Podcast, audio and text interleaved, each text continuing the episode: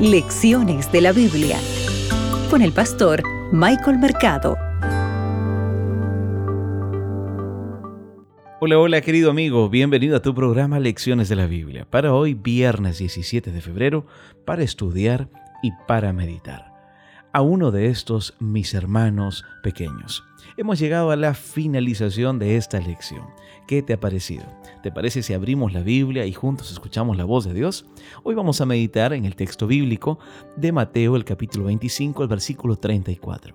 Entonces el rey dirá a los de su derecha, vengan benditos de mi Padre, hereden el reino preparado para ustedes desde la fundación del mundo.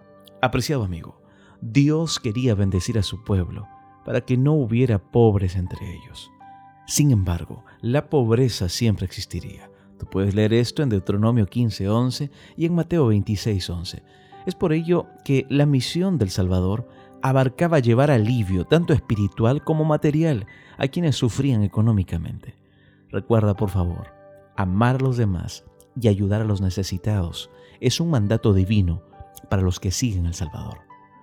Las obras de beneficencia en Israel eran un deber comunitario e individual, como podemos observar en la práctica de dejar descansar la tierra cada siete años. ¿Recuerdas? Éxodo el capítulo 23, el versículo 10 menciona esto. La dejaban descansar y no espigaban.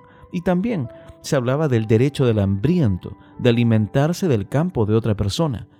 Mira, las escrituras nos enseñan a ser proactivos en la caridad. ¿Recuerdas Job el capítulo 29, versículo 12 al 16? Ahora, Job era un hombre justo porque amaba a los pobres y los ayudaba como si fueran parte de su familia. Ahora, en el Nuevo Testamento también nosotros nos damos cuenta que los apóstoles abandonaron todo para seguir al Salvador, mientras que el joven rico renunció a la posibilidad del discipulado al negarse a donar sus posesiones a los pobres, porque el amor por su riqueza era supremo. Amigo, amiga, hemos llegado a la parte final. ¿Cuál será la decisión que tú tomes frente a esta grande invitación que Dios te da? Él quiere suplir tus necesidades y así como Él suple tus necesidades, Él también quiere que tú vayas al hambriento, al pobre, a la viuda, al huérfano y también les ayudes. Que Dios te bendiga y recuerda, mis oraciones son por ti y por tu familia. Que el Señor te acompañe.